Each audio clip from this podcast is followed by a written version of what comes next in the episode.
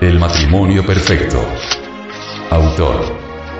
Samael Aumeor. Este libro fue pasado a formato sonoro digital, para facilitar su difusión. Y con el propósito de que así como usted lo recibió, lo pueda hacer llegar a alguien más.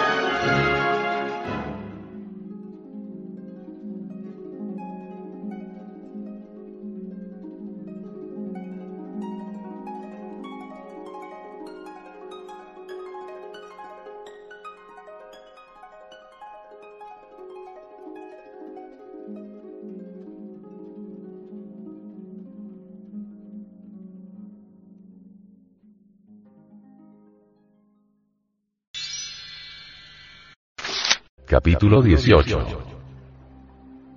Conciencia, subconsciencia, supraconciencia, clarividencia. Conciencia. Aquello que llamamos conciencia ordinaria de vigilia, duerme profundamente. La conciencia ordinaria de vigilia se relaciona con los cinco sentidos y el cerebro. La gente cree que tiene la conciencia despierta y eso es absolutamente falso. La gente vive diariamente en el sueño más profundo. Supraconciencia. La supraconciencia es atributo del íntimo, el espíritu. La facultad de la supraconciencia es la intuición.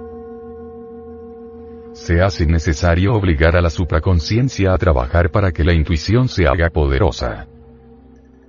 Recordemos que órgano que no se usa se atrofia. Las personas que no trabajan con la supraconciencia tienen la intuición atrofiada. La polividencia es clarividencia intuitiva.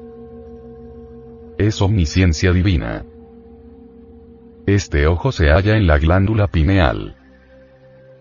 Allí reside el loto de los mil pétalos. Allí reside la supraconciencia. La glándula pineal se halla situada en la parte superior del cerebro.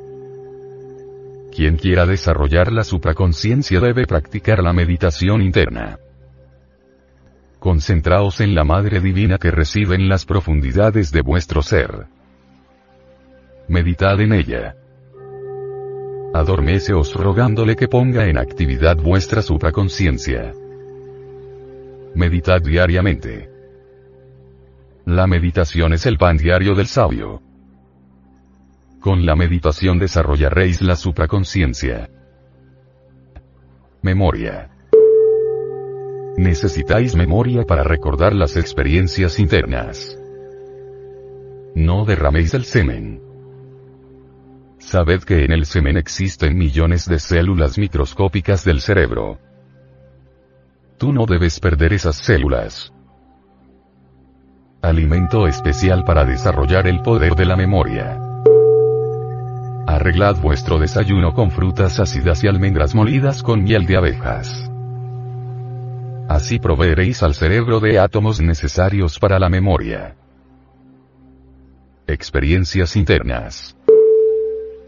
Mientras el cuerpo duerme, el ego vive en los mundos internos y se transporta a distintos lugares. En los mundos internos somos probados muchas veces. En los templos internos recibimos la iniciación. Se hace necesario recordar lo que hacemos fuera del cuerpo. Con las instrucciones dadas en este libro, todo ser humano podrá despertar la conciencia y recordar sus experiencias internas. Es doloroso saber que existen muchos iniciados que trabajan en los grandes templos de la logía blanca mientras su cuerpo físico duerme, y que sin embargo ellos no recuerdan nada porque su memoria se haya atrofiada. Aquí tenéis los ejercicios para el desarrollo de la memoria. Practicad intensamente. Obligad al subconsciente a trabajar. Despertad la conciencia, poned en actividad la supraconciencia. Clarividencia y pseudo-clarividencia. Existe la clarividencia y la pseudo-clarividencia.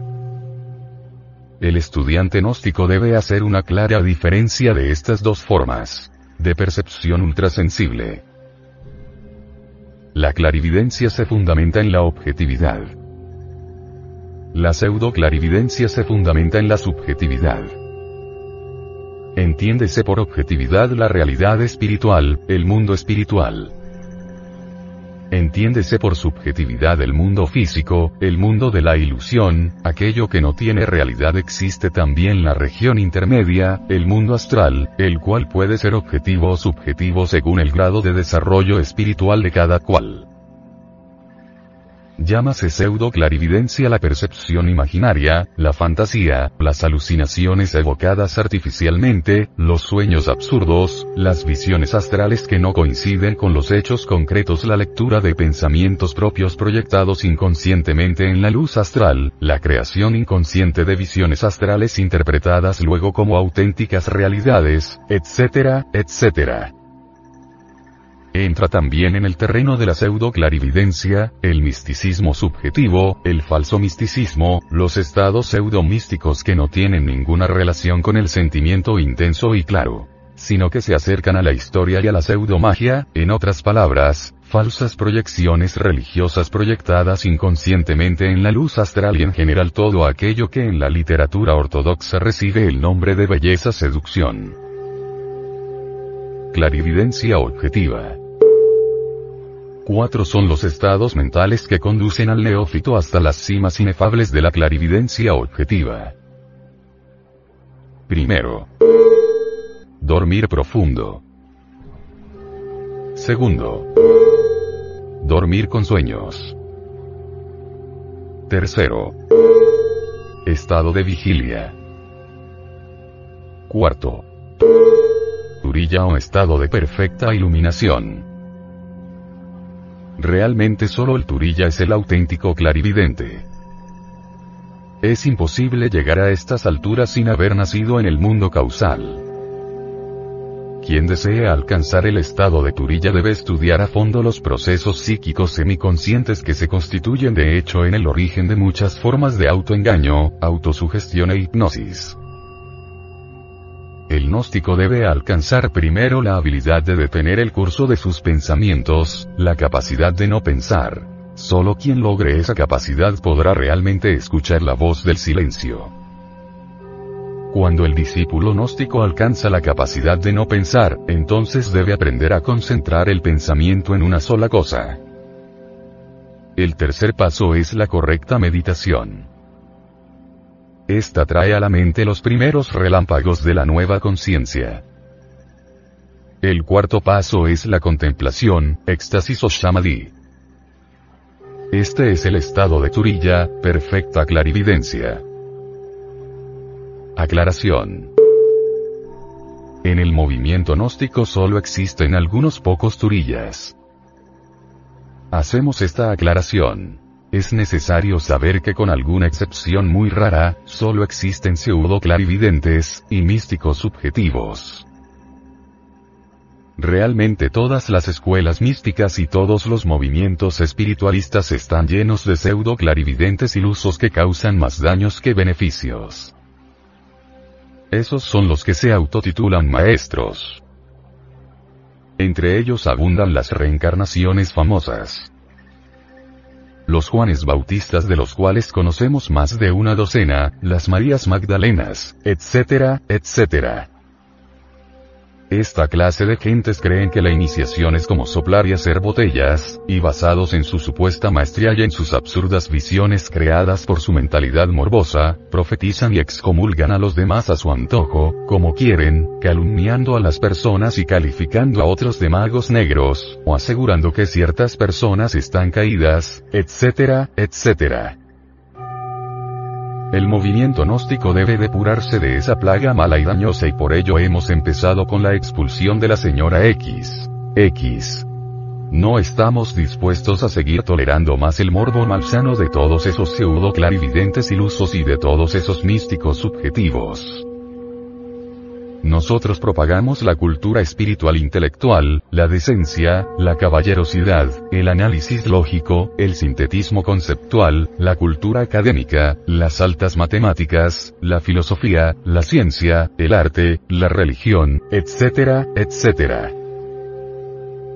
De ninguna manera estamos dispuestos a seguir aceptando la chismografía de los alucinados, ni las locuras de los soñadores. Realmente el clarividente subjetivo transfiere su conciencia de sueños al estado de vigilia para ver en los demás sus sueños proyectados. Estas últimos cambian según el estado de ánimo del soñador. En el pasado pudimos comprobar que cuando algún pseudo clarividente estaba de acuerdo con todas nuestras ideas y conceptos, nos veía como ángeles o dioses, y entonces nos alababan, y hasta adoraban. Empero cuando cambiaba el concepto, cuando el pseudo clarividente se entusiasmaba por alguna nueva escuela, cuando leía algún libro que le parecía maravilloso, cuando escuchaba algún conferencista que llegaba a la ciudad, cuando resolvía cambiar de organización, de escuela, entonces nos acusaba de magos negros, nos veía como demonios, etc. Con esto queda demostrado que estos pseudo clarividentes son únicamente soñadores que ven sus propios sueños proyectados en la luz astral.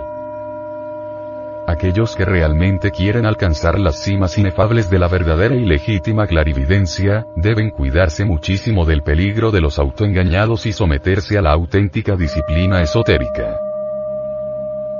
La realidad.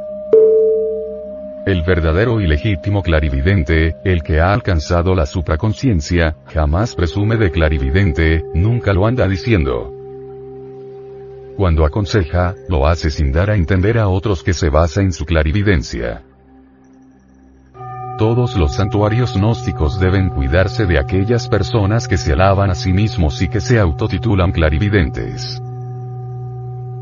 Todos los santuarios gnósticos deben desarrollar el máximo de vigilancia para protegerse de los espectaculares pseudo clarividentes que, de cuando en cuando, aparecen en escenario para calumniar y desacreditar a otros, asegurando que fulano es hechicero, que sutano es mago negro, que mengano se cayó, etc. Es urgente comprender que ningún auténtico turilla tiene orgullo.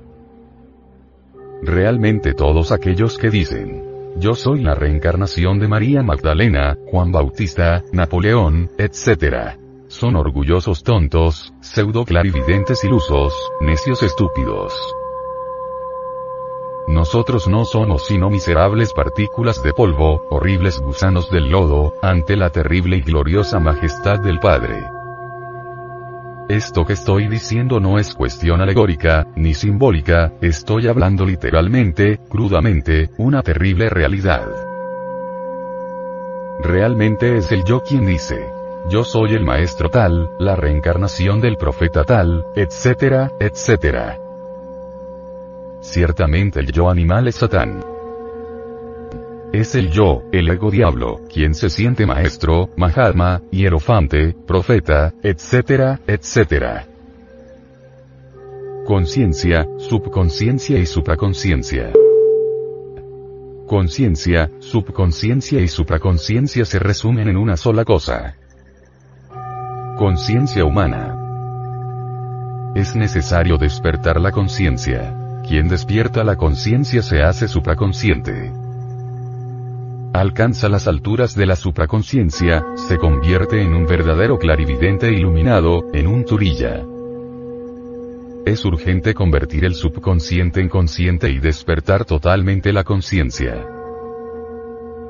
Es necesario que la totalidad de la conciencia se despierte absolutamente. Solo quien tiene la totalidad de su conciencia despierta es un clarividente verdadero, un iluminado, un turilla. Las llamadas infraconciencia, inconsciencia, subconsciencia, etc. Son únicamente distintas formas o zonas de la conciencia dormida. Urge despertar la conciencia para ser un iluminado, un clarividente, un supraconsciente. Las seis dimensiones fundamentales. Más allá de las tres dimensiones conocidas, como largo, ancho y alto, existe la cuarta dimensión. Esta es el tiempo.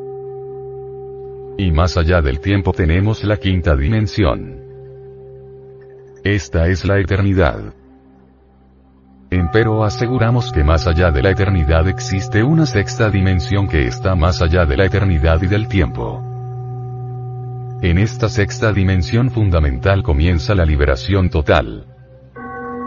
Solo quien despierta en todas las seis dimensiones fundamentales del espacio es un verdadero clarividente, un turilla, un iluminado legítimo.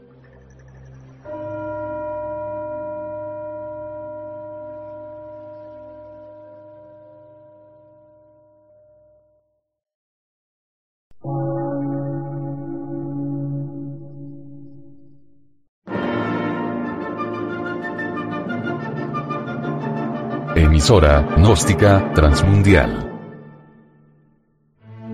Por una nueva civilización y una nueva cultura, sobre la faz de la Tierra.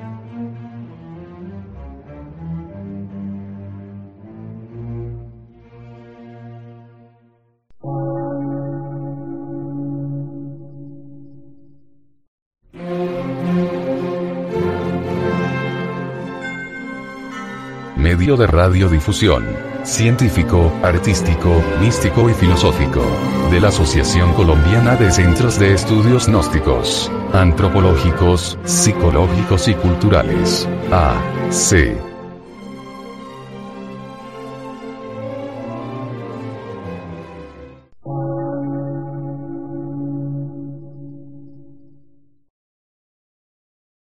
Lectura en movimiento. Difusión sin fronteras.